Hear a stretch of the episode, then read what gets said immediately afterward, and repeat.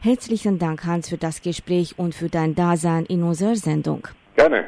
Eine zweite CD ist mit dem Titel Im Spiegelbild ein Kakadu erschienen. Warum dieser Titel? Ja, äh, das hat etwas mit meiner ganzen Entwicklung zu tun. Ich habe in den 74, 75er Jahren habe ich äh, angefangen, selbst Lieder zu schreiben und eines davon ist dieses Lied von dem Spiegel, das auf der CD ist. Und da habe ich einige meiner Gedanken geäußert, die man ja auch ähm, verkappt als Tendenz freiheitssuchend äh, definieren kann. Und ähm, deswegen Spiegelbilder anderer Jahre heißt dieses Lied. Und das hört dann damit auf, dass ich den Spiegel gerne auch woanders hin anbringen würde. So, und dann habe ich ab 76 eigentlich fast nichts mehr eigenes gemacht und habe dann in den frühen Jahren des 21. Jahrhunderts habe ich wieder angefangen, eigene Lieder zu machen und dann ist mir irgendwann mal diese Geschichte mit dem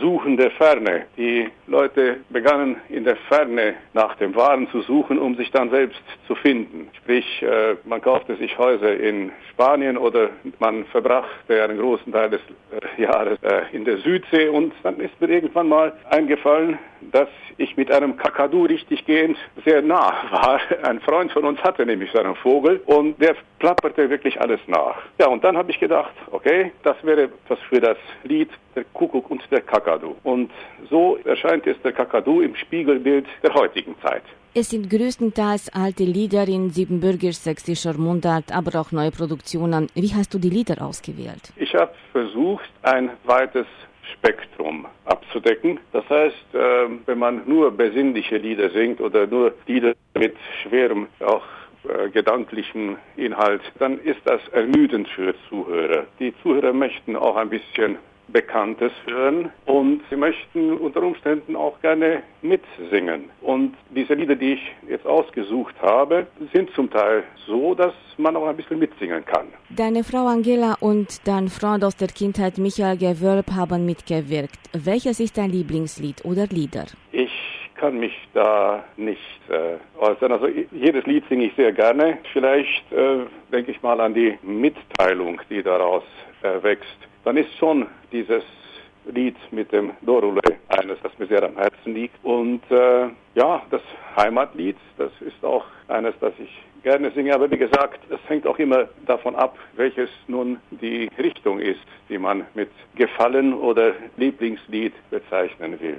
Wir sprachen nun von der zweiten CD. Wann hast du angefangen, Gitarre zu spielen? Oh, in der Kindheit. Mein Vater hat aus Russland eine Gitarrenschule gebracht. Das heißt, die Abschrift einer Gitarrenschule, die sich später als die Karuli-Schule herausstellte, geschrieben auf Sackpapier. Ja, man stelle sich das vor. Auf Sackpapier mit Faden gebunden. Und die habe ich dann in seinen Noten entdeckt. Ich äh, erhielt zu der Zeit Klavierunterricht und durfte, nachdem ich Klavier geübt hatte, auch Gitarre spielen. Ich bin Autodidakt in Sachen Gitarre spiel muss aber sagen, dass ich, dass meine Eltern dafür gesorgt haben, dass ich eine doch solide musikalische Grundausbildung erhalten habe. Du warst in den 1980er Jahren Leiter des Kammerchors der Bruckentalschule Cantores Juvenes. Mit diesem Chor hast du 1987 bei Elektrekord die Langspielplatte Stimmen der Völker in Liedern eingespielt. Und es gab auch noch eine Platte betitelt vor dem Spiegel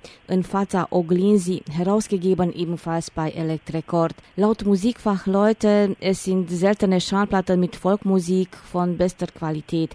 Wie waren die ersten Veröffentlichungen? Wer waren deine Zuhörer? So, ich muss das jetzt ein bisschen ausholen. Ich äh, habe wahrscheinlich deswegen diesen Weg einschlagen können, weil ich jederzeit meine Zuhörer hatte. Schon als Kind habe ich gerne erzählt und habe es in der Schule weiterhin getan, auch um gute Noten in Deutsch zu erhalten zum Beispiel. Und ich habe, wie gesagt, immer meine Zuhörer gehabt. Sie waren nicht immer sehr zahlreich, aber sie waren immer sehr aufmerksam und äh, es hat dann immer eine sehr gute Interaktion gegeben. Also jetzt konkret zur Liedermacherei. Die ersten Zuhörer waren mein Freundeskreis aus der Bruckenthal-Schule, aus der Klasse. Einer meiner äh, Schulfreunde, der Georg Heiser, hat mir auch die, die Reinhard May-Texte selbst abgeschrieben nach den äh, Langspielplatten, die man uns da zugespielt hatte. Und das waren also meine ersten Zuhörer. Anschließend dann im Keller der Hermannstädter Hochschule dann die, äh, die Studienkollegen. Und das hat sich dann weiterentwickelt. Es waren dann auch öffentliche Auftritte. Es gab eine Art Hitparade in Hermannstadt. Da habe ich auch meine ein paar Auftritte gehabt. Und ja, das ging dann so weiter, als ich dann in, äh, Anfang 76 ins Lehramt kam, haben meine, haben meine Schüler meine Zuhörer.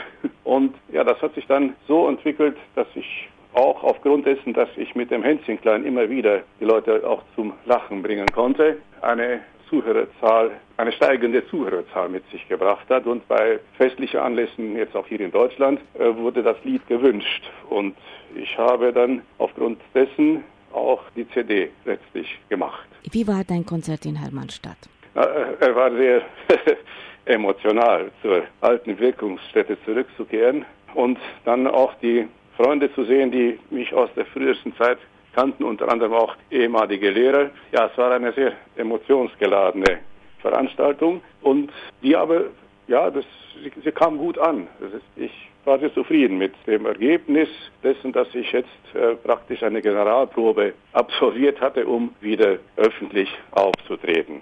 Und zwar mit ganz abendfüllendem Programm. Und eine letzte Frage, was wünschst du dir betreffend deiner Sängerkarriere? Ja, ich kann jetzt konkret gar nicht sagen dazu. Ich äh, mache mir da äh, keine großen Zukunftsgedanken. Ich bin aber froh, dass ich diese Aufnahmen jetzt gemacht habe, auch im Hinblick auf meine Kinder und meine Enkelkinder. Und äh, die Leute sich für die CD auch interessieren, macht mir auch Freude. Also ich hoffe, dass ich irgendwann mal wieder vor Publikum singen kann und wo das Publikum keine Masken tragen muss. Und ich natürlich auch nicht.